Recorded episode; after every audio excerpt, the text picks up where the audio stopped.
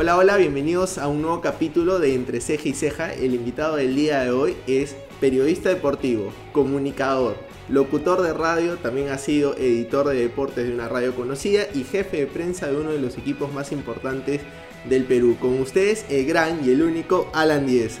¿Cómo estás, Alan? ¿Qué tal? ¿Cómo estás, Sebas? ¿Qué tal? Qué gusto de, verte después de tiempo. Este, bien, tranquilo, este, lo más importante con salud, ¿no? Hoy, hoy hay que valorar tanto la salud, pero tanto, así que estamos muy contentos de estar aquí. No, gracias más bien por el tiempo. Alan, yo quiero comenzar hablando sobre eh, esta carrera de periodismo deportivo. Yo siento que tiene unas características cuando basas al, al análisis de fútbol, como que tiene que ser rígido, duro, tiene que ser como que, no sé, no puede ser ni amigo, ni, ni, ni muy entretenido, pero tú le pusiste una cuota especial a, este, a esta profesión del periodismo deportivo, le pusiste el entretenimiento.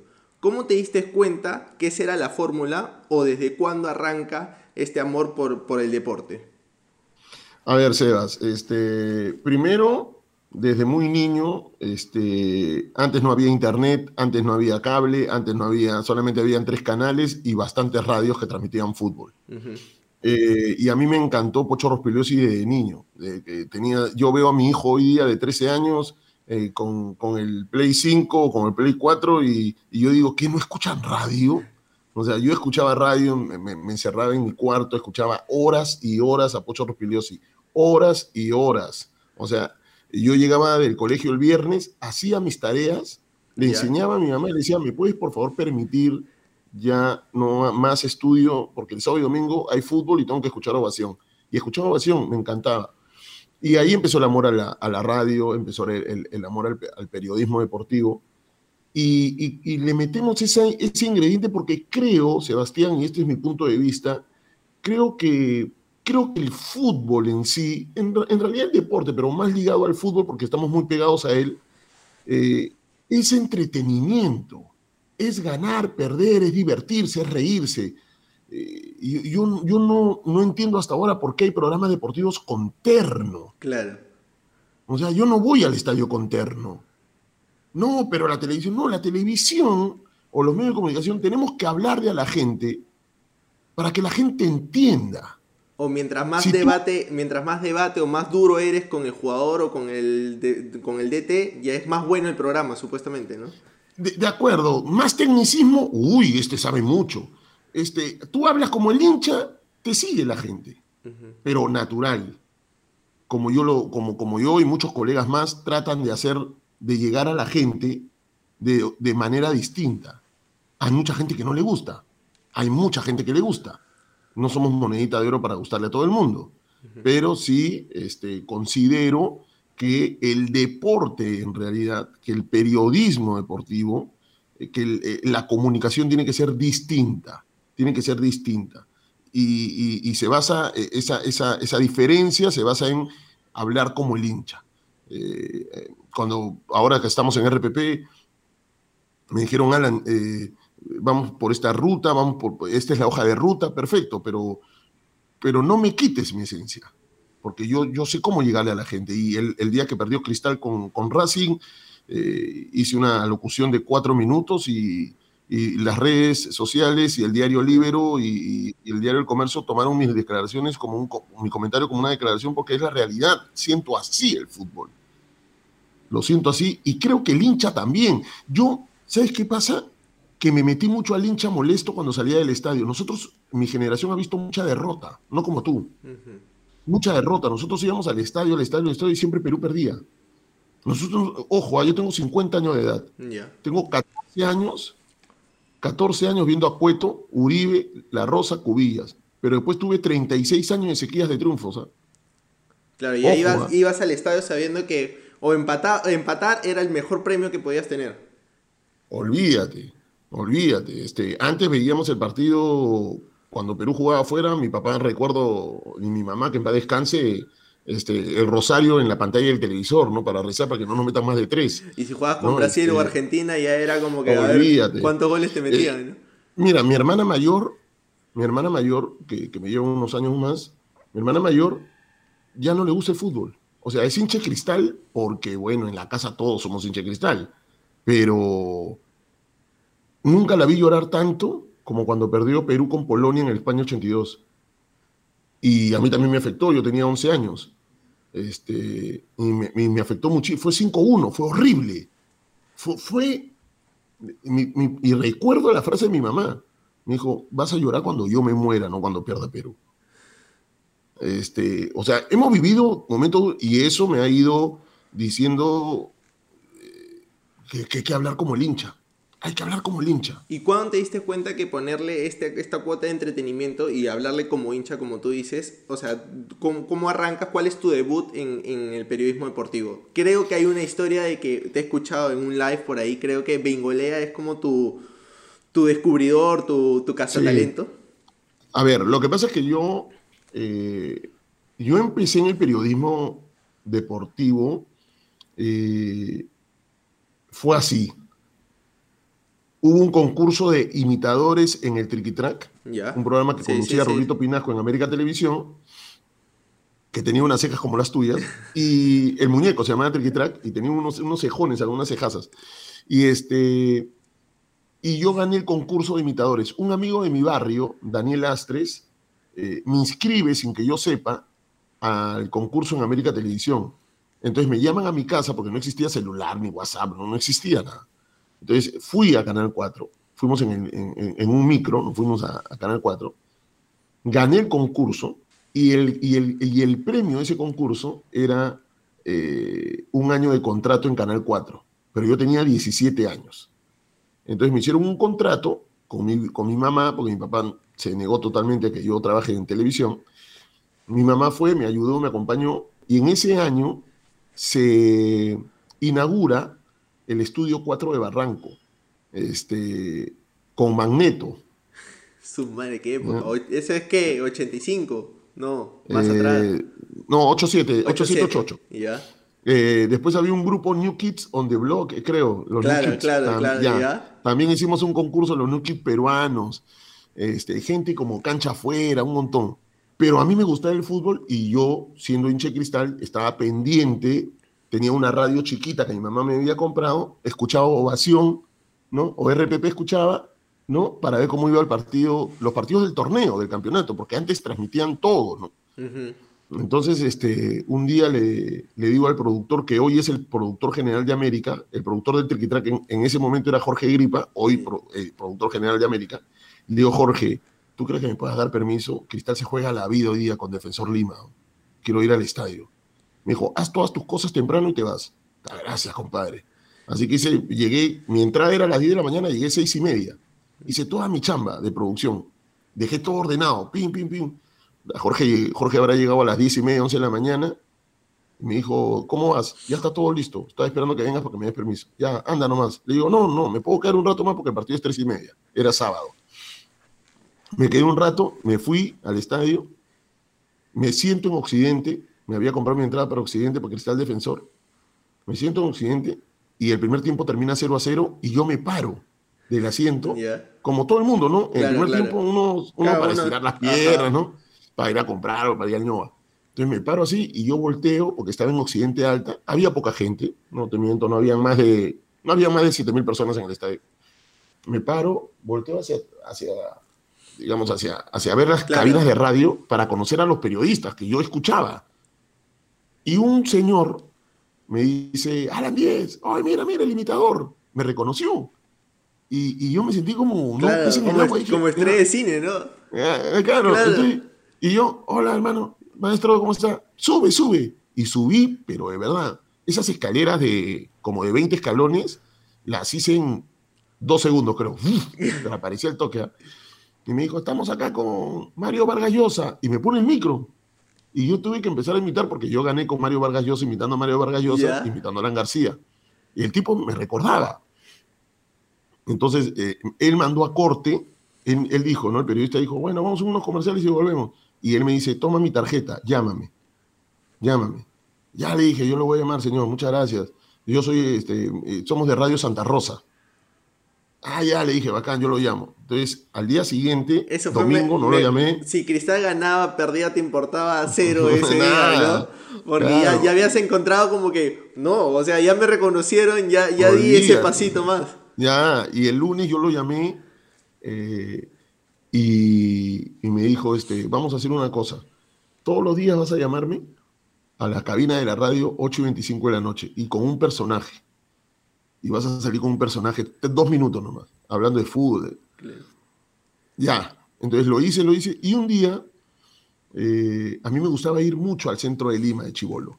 17, 18 años, me iba al centro de Lima, me gustaba el centro de Lima.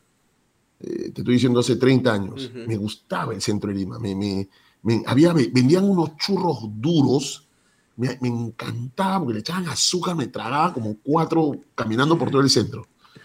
Conocía todo el centro. Y un día fui y dije, oye, voy a ir a Radio Santa Rosa a ver si lo veo al señor, porque ya mucho teléfono, mucho, habían pasado como un mes todo el día teléfono, ¿no?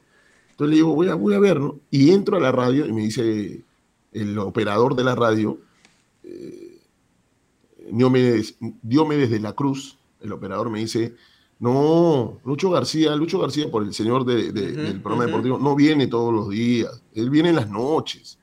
Ah, le digo, ¿tú quién eres? No, yo soy el Quimito. ¿Tú eres el Quimita? Sí, ¡ay, flaco! ¿Cómo estás? ¿Qué tal? Bien, le digo, maestro. Oye, uy, un ratito. Y llegó el padre Juan Sokolich, porque era Radio Santa Rosa en el convento Santo Domingo. Adentro del convento está la radio. Entonces el padre Juan Sokolich me dijo, ¿quién es el flaco? No, padre, ¿cómo está? Porque estaba con tu, su túnica, ¿no? Yo soy, de, yo soy el imitador de los programas del programa deportivo. Qué bueno, flaquito. ¿Quieres trabajar acá o no? Me dijo. Que sí, me gustaría. Ya, mira, ven. Me lleva a un, a un cuarto. Ya. Me abre la puerta, oscuro, prende la luz y había, no te miento, cerca de, te lo juro, ¿ah? más de 500 cassettes.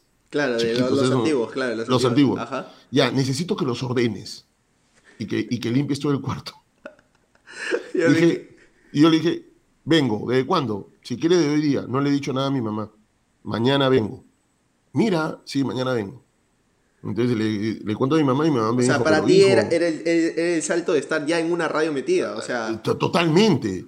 Entonces mi mamá me dijo, tú ve, hijo, este, pero ten cuidado, por favor. Ya, ya, fui al día siguiente y empecé a limpiar un día, dos días. Me demoré como 12, como dos semanas me demoré. Pero entre esas dos semanas el director de la radio, los deportes, que me hizo para que yo imite, no fue. Y el, y, el operador me dice, oye, has llamado al señor García que no va a venir este, en la noche. Eran como las 5 de la tarde, yo me voy en casa. Y llamó de nuevo el, eh, padre y me dice, Alan, tú haces el programa hoy día. ¿Cómo, es la vida, no? ¿Cómo es el destino, no? Sí, sí, tú haces el programa hoy día. ¿En serio? Sí. Este, ok, le digo, ya cerré todo, ya empecé a guardar los cassettes todo en ese, día y me fui a caminar por el centro de Lima para ver información. O sea, no había cabina de internet. Hoy en día, hoy en día entras a, cualquier página de deporte y ya tienes la información y puedes sacar un programa. Claro. Antes no, entonces me fui a comprar un periódico de las noticias de ayer. Entonces, eh, averiguar, ¿no? Pero como yo estaba bien informado, siempre escuchaba ovación, entonces las noticias las tenía acá. Me faltaba solamente que me den esto. Ajá. ¿no? Entonces, este, dije, ya, 8 de la noche, ya vamos, y no, no, no, olvido nunca cuando se prendió la luz roja de la cabina, una cabina muy chiquita, y salía al aire. Pucha, empecé a hablar, lo hice, creo que lo hice bien porque de ahí este, le gustó al padre. ¿Cuántos años tenías? 17, ¿no? 17 para 18. 17 años ya con un programa en un prime time, 8 de la noche. Claro, entonces termino, termino de hacer el programa y el director de, deportes de la radio me llama y me dice, Alan, ven mañana también, vienes mañana. Ya, ya, ya. Vine, terminé mi trabajo con el padre, la radio me pagó, pero ya iba más a deportes, ¿no? A las 8 de la noche. Por media hora, el programa duraba media hora, pero por media hora iba de San Borja, donde vivía, hasta el centro de Lima, es que cuando algo te gusta, o sea, ya no te importa la distancia. Hasta el Girón Callao, claro. el centro de Lima. Y me iba todos los días y al plantel de esa radio deportivo, a esa radio, a Radio Santa Rosa, el plantel deportivo, eh, el director de deportes incluye en su programa a Hugo Laredo Medina. ¿Quién es Hugo Laredo Medina? En ese momento era director de Extra, director deportivo de, la sección deportes de Extra del diario. Y él me dice, oye, flaco, necesito un practicante. ¿no quieres ir? este, porque tú estudias periodismo, ¿no? No, le digo, recién voy a postular. Ya, pero ¿cómo sabes toda la información? ¿Cómo traes toda la información? No, le dije, yo soy fanático del fútbol, me encanta escuchar la ovación, escucho todo. Ya, yo necesito un practicante para que vaya a la U, Alianza, a traerme datos. Y ahí te enseño a escribir. ¿Quieres enseñar a aprender a escribir o no? Sí, ya yo te voy a enseñar. Ahí tengo un maestro ahí también en el diario. Y entré a Extra también. Entré a Extra a trabajar. Ahí conocí buenos, buenos amigos que hasta ahora los tengo. Y, y así fue, y así fue. Y, y, después de Radio Santa Rosa, este, trabajé en Radio Santa Rosa en transmisiones de fútbol. Ahí conocí a la gente de Goles en Acción. Y Bengolea me llama, Bengolea, un día 20 de octubre, día del periodismo deportivo, hay partidos entre los que escriben y los que hablan en radio. Ese día me dan una, cámara, este, Martín Chan, que en paz descanse, este, me dice, aquí estamos con Alan Díez. Alan, por favor, tú mismo eres, hermano. Porque ellos ya me conocían de las fiestas, de las reuniones que hacíamos de los periodistas deportivos, siempre yo era el que contaba. Había esa confianza. Claro, entonces me, dice ya, y yo empecé a hacer la chamba, todo. Llegan a editar y a Bengolea le encantó, me llamó y, y ahí está, el inicio. Y, y, esa previa de goles en acción fue lo que te llevó a brillar y a tener en un futuro la, el, como que la fama en televisión y próximamente en la radio, hacerte un nombre o sientes que es tu carrera en total? No, eh, eh, yo, yo, creo que me sirvió mucho para que la gente me, me reconozca, ¿no? Para que la gente vea que, que, que había un tipo que, que, les hacía reír en la noche con el fútbol, ligado al fútbol, ¿no? Este, creo que es el, el, el, lo, lo, tomé mucho, mucho por ese lado, ¿no? Este, Hay una anécdota que hiciste, creo que 50 puntos de rating si no me equivoco, no quiero exagerar, 40, 50 puntos de rating, una previa de un clásico. Sí, hicimos 38 puntos de rating, que hoy en la televisión peruana es imposible. Hoy, es imposible. Hoy, solamente, solamente un partido de Perú sí. puede tener ese rating. Y ni la final de al fondo de sitio, creo. No, no, no. no, Ni, ni, ni, un debate entre Keiko y Castillo, pero este, hicimos 38 puntos de rating. Eh, tanto así que que Canal 5 me llama a mí para no integrar deportes, sino el programa de Raúl Romero, que en ese momento era R con R, que que yo vaya allá. Bengolea me renovó contrato y, me quedé con él un año más. Este, pero yo no sé si fue fama, Sebastián, porque el famoso tiene pues una casa en la Molina, tiene seis carros, casa con piscina. yo, yo, yo, creo que soy más popular, ¿no? yo, creo que, yo creo que soy la voz del hincha en la radio. Yo creo que soy la voz del hincha en la radio. A, algunos les gusta, a algunos no, pero bueno, ahí está. Además, como tú me decías al comienzo, yo siento que el hincha ve, ve a ti como que esa sencillez, tanto al hablar y al comunicarse, que hoy en día el periodista deportivo trata de distanciarse, ¿no? Hoy en día, como tú dices, se pone eterno, habla con algunas palabras muy técnicas y como que el periodista deportivo, como que el oyente lo ve a su, como aspiracional. En cambio, contigo se ve muy cercano y yo creo que eso, más del entretenimiento, está como que la fórmula que has encontrado, ¿no? Lo que pasa es que el periodista deportivo tiene miedo de chocar con un hincha.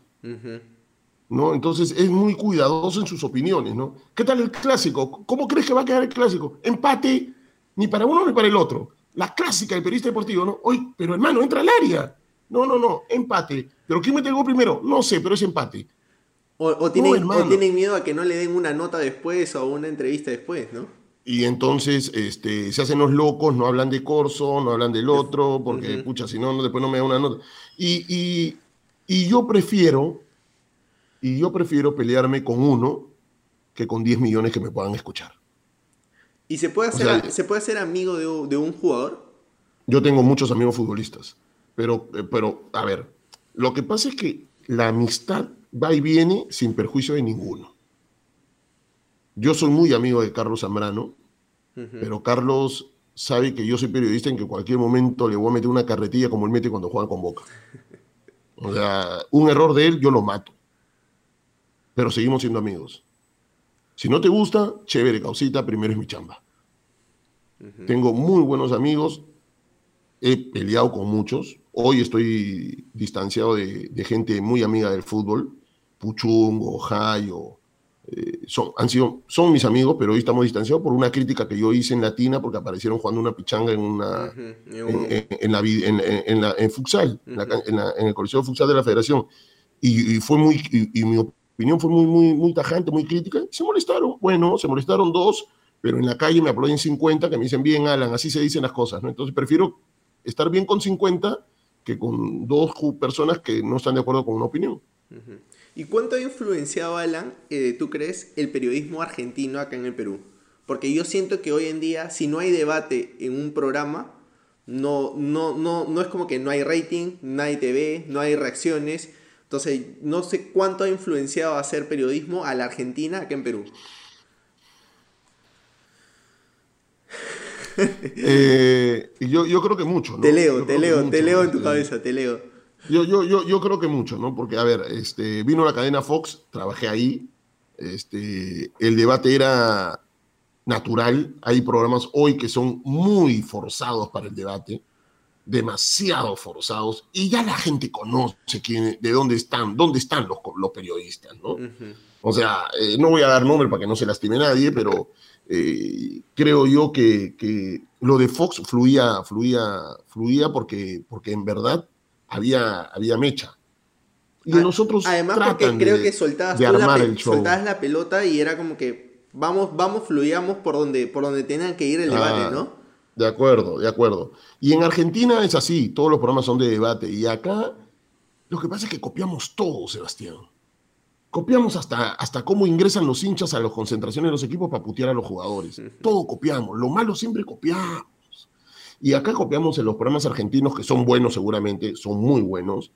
Pero acá hagamos algo distinto, tratemos de hacer. No, tiene que haber debate. No, tiene que haber debate. Tiene que haber esto. Tiene que haber lo otro. Entonces, eh, yo, yo, yo, creo que, yo creo que los programas deportivos de hoy no son como los de Goles en Acción, por ejemplo. Goles en Acción tenía un informe. No, hoy no ves informes, hoy no ves investigación en el deporte. Y hay tanto que investigar a Lozano, a la gente del IPD. Hay que investigar. Hay que hacer investigación deportiva. No existe eso. No existe. Entonces, eh, eh, creen, que, creen que sentarse 13, hablar de la U, Alianza Cristal, el partido, esto, ya está. Y no es así, ¿no? Este, pero bueno, eh, son, son métodos que, para la tele, para señal abierta funcionan, ¿no? Pero yo creo que sí viene mucho del periodismo argentino acá al Perú. Sí, yo, yo también, o sea, yo que he crecido viendo Fox Sport, que, que he crecido viéndolos a ustedes, siento que hemos muy mimetizado el periodismo argentino, ¿no? Yo me, yo me puedo pasar dos horas viendo 90 minutos de fútbol, pero ya sé que voy a encontrar ese tipo de programa, ¿no? Pero eh, yo sí quisiera encontrar algo como que especial, algo único, que no siento que pasa como tú dices, ¿no? Que Goles en Acción habían hecho algo diferente, que, fue la fórmula que brilló, ¿no? Alan, y para ti, para ti la radio es mejor que la televisión, para ti hacer radio es más, es más emocionante que, la televisión. ¿Qué, ¿Qué valor le pones tú a la radio? Eh, en cuanto a tu vida, en cuanto a tu profesión? Mira, nunca lo he dicho, nunca lo he dicho, pero guarda esta entrevista. La radio es mi vida. Yo sin, yo sin radio me puedo, me puedo este, deprimir. Si yo no comunico, me muero. Eh, seguramente comunico mal, comunico bien. Estoy en, el mejor, estoy en la mejor radio del Perú. Eso me, me tranquiliza muchísimo y me da mucha felicidad. Este, no sé si los demás colegas que trabajan en la radio lo valoren así, yo lo valoro así, yo estoy en la mejor radio del Perú. Y no porque te paguen bien o puntual, estoy en la mejor radio del Perú, los números lo dicen. este, le llevo, le llevo, le llevo 700 mil oyentes al que, al que me persigue. olvídate, tienen que volver a nacer. Este, Además, tú siempre me has dicho, RPP es mi casa. Cuando yo me he encontrado contigo en los pasillos, me has dicho, Seas, este es mi casa. Sí, este es eh, el grupo RPP en mi casa. Y si me necesitan en Estudio 92, en Felicidad, en otra radio, y tengo el perfil para entrar, entro. No tengo ningún problema. Y la gente de la radio sabe que para mí lo de La Plata es, eh, es, lo último que se conversa, porque sé que cumplen. Entonces eso no, no, no hay ningún problema. Del 2004 que estoy en, en, el grupo, después me tuve que ir porque cerraron una radio y después me volvieron a llamar para Capital y, me, y eso me hace, me hace muy feliz. Bueno, por Daniel, estoy en Capital, por Pereo. Pero bueno, este, la radio es mi vida. La radio, si, si hoy me dicen, Alan, mira, ganas uno en la radio, te estoy llamando de canal tal y te vas a ganar cuatro, pero tienes que dejar la radio, de verdad que lo pienso bastante. ¿ah? Hasta te diría que, que, que le digo que no, gracias o sea, la televisión sí eh, eh, te da, te da, te da, te da estatus, te da, te da plata porque pagan bien, eh, lo que quieras. Pantalla señal abierta, la gente te reconoce en la calle, eventos, lo que quieras, trae cola.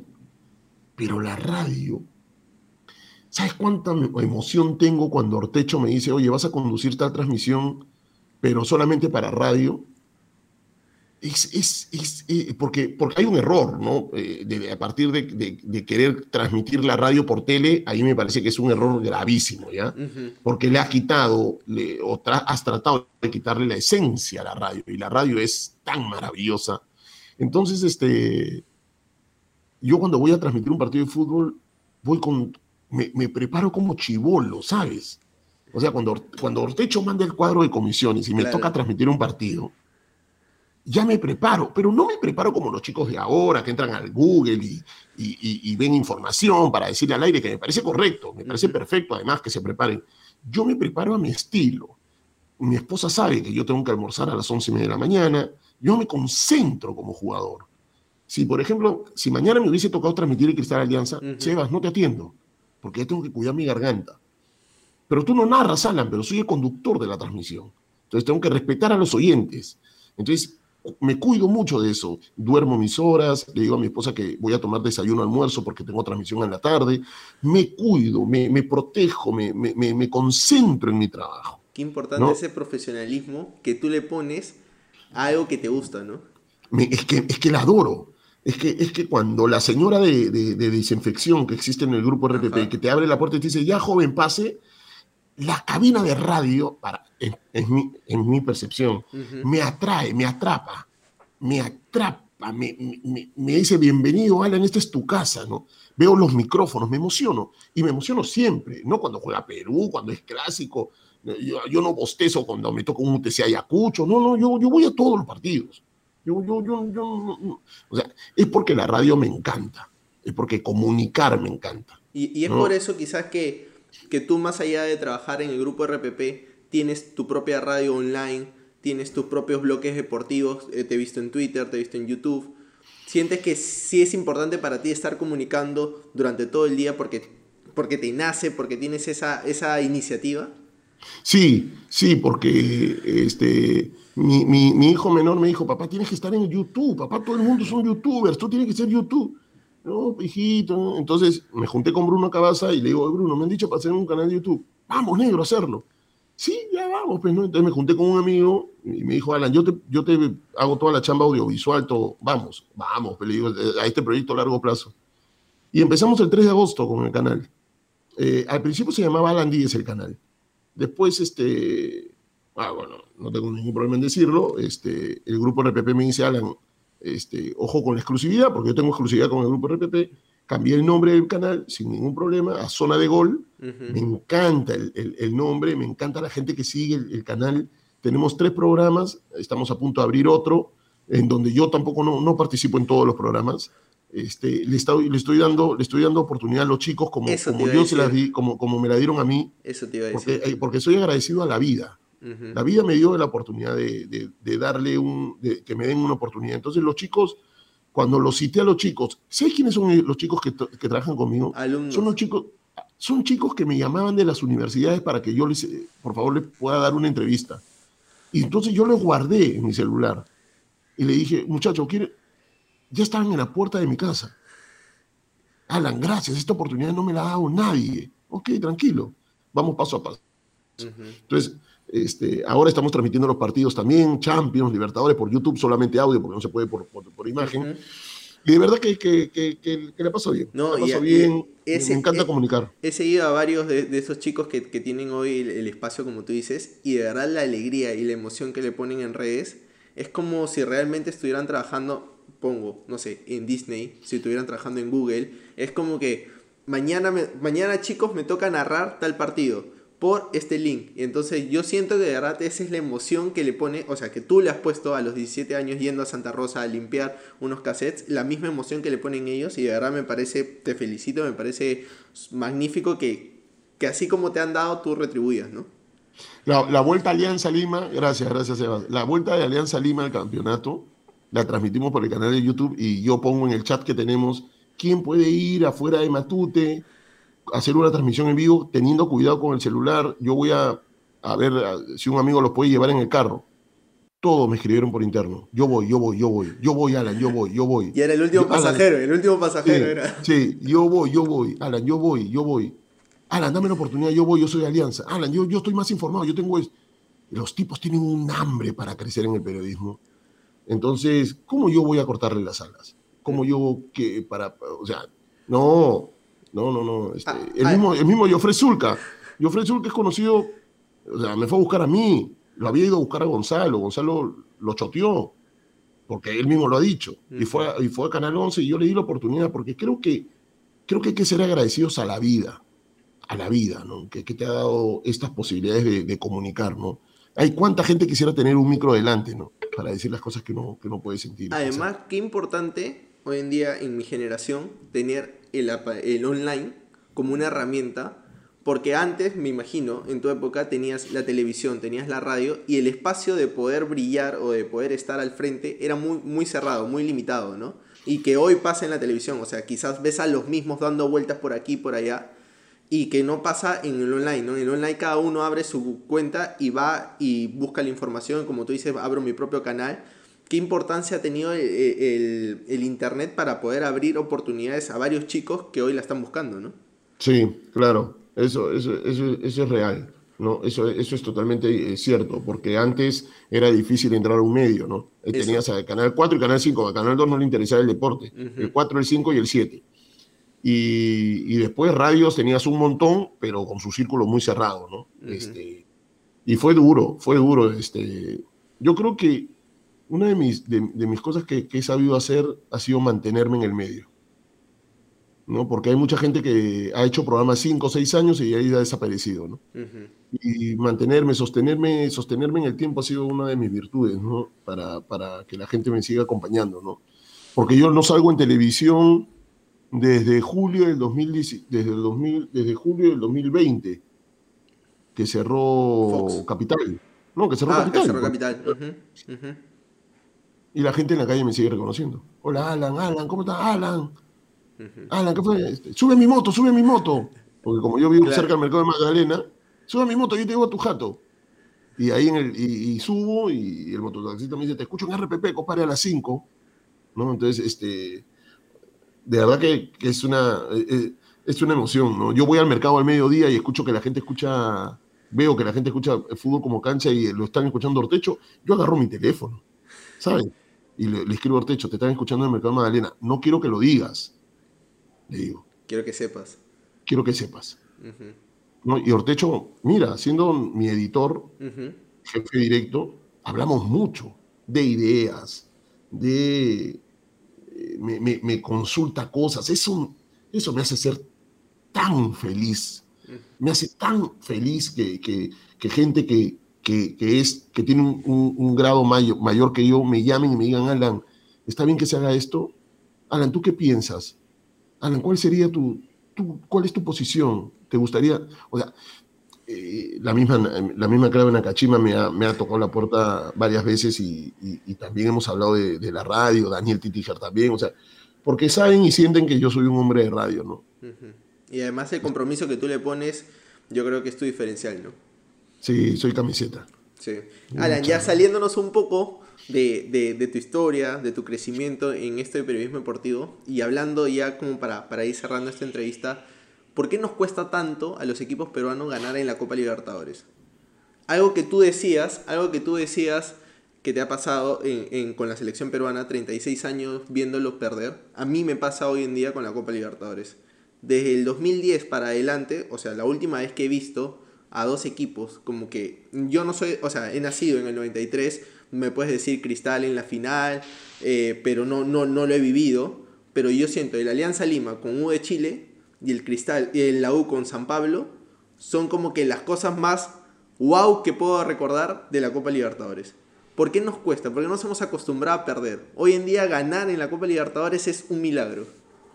A ver, si, si quieres tocar el tema de- de- de- del calendario, ¿no? Nuestro calendario está al revés, porque nosotros empezamos en enero, a la pretemporada, en febrero, jugamos Copa Libertadores y ya estamos jodidos. ya no tenemos ni un partido encima, mientras que los otros países ya tienen 18 partidos. Ya ahí estamos en desventaja. ya.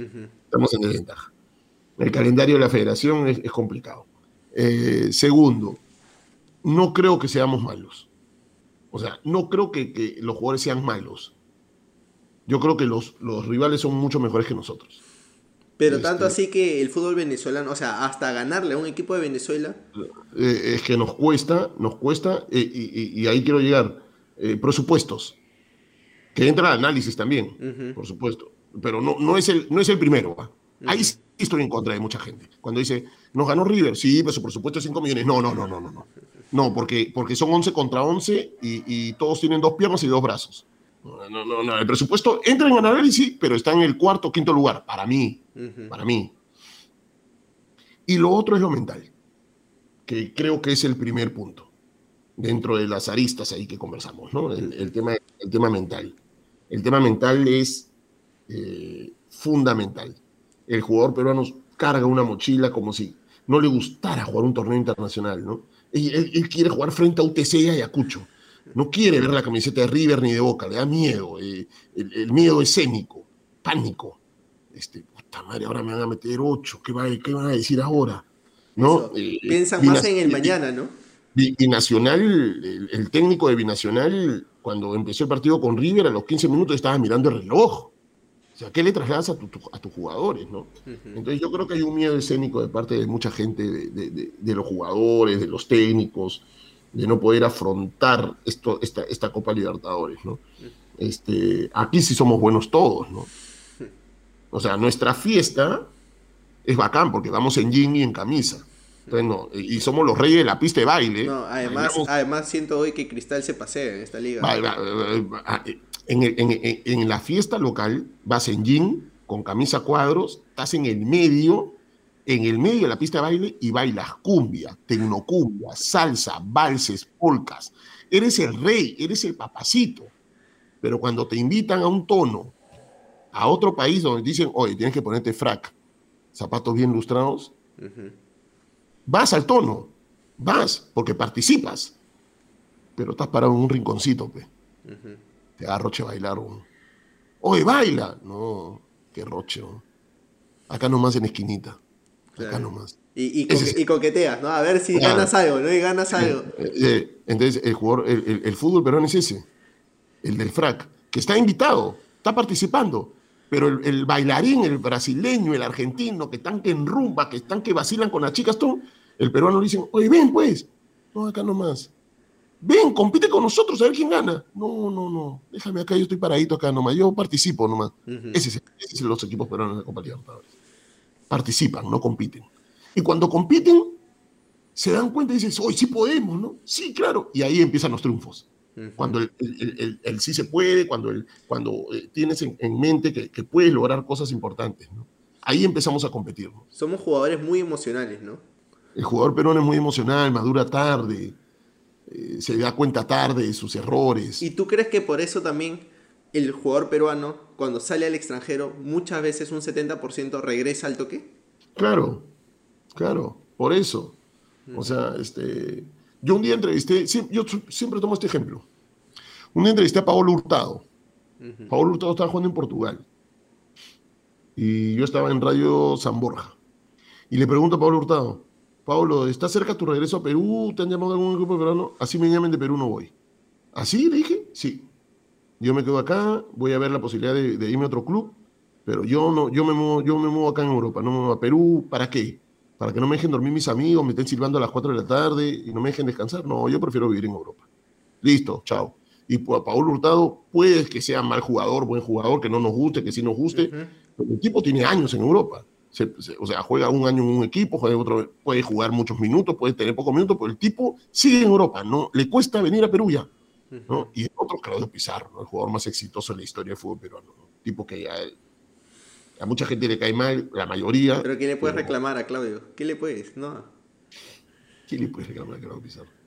Olvídate. Alan, ¿y es otro Perú después de Rusia? Nos va a costar ir a Qatar, ¿ah? Nos va a costar, ¿ah? Y bastante, ojo, ¿ah?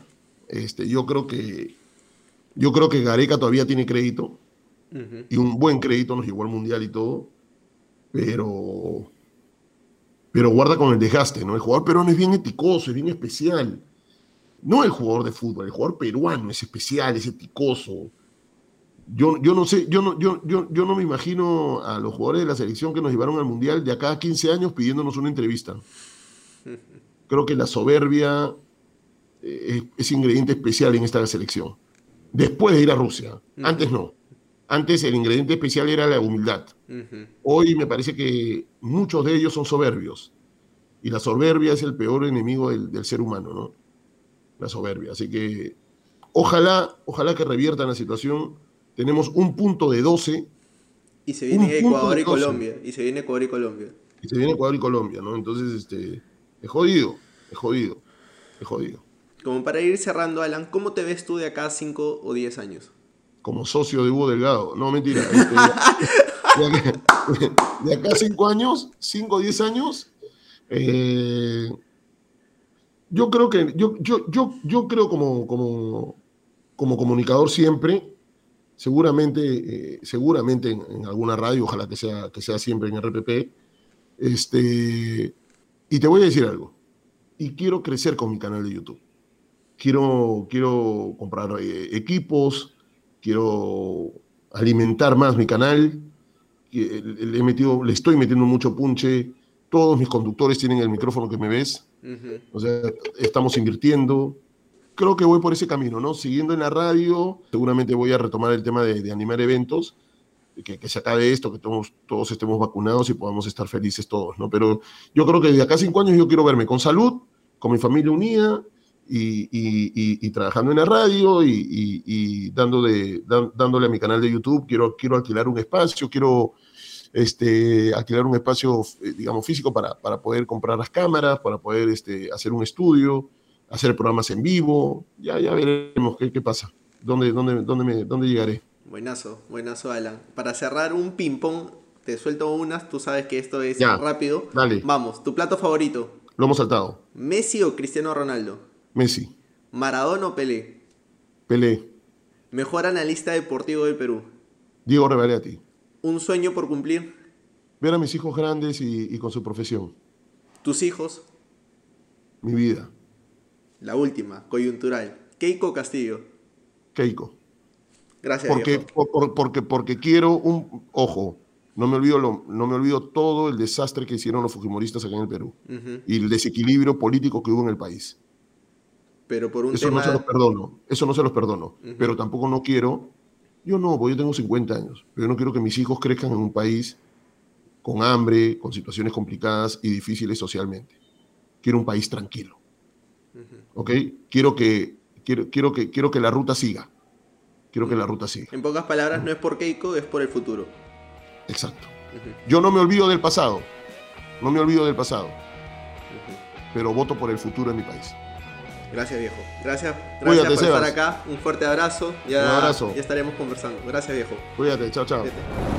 Bueno amigos, este ha sido un capítulo más de Entre Ceja y Ceja. Muchas gracias por estar acá, muchas gracias por vernos. No se olviden de seguirnos en todas las redes sociales. Y ya saben, se vienen más capítulos, más entrevistas, más invitados de lujos. Un fuerte abrazo y ha sido todo por hoy.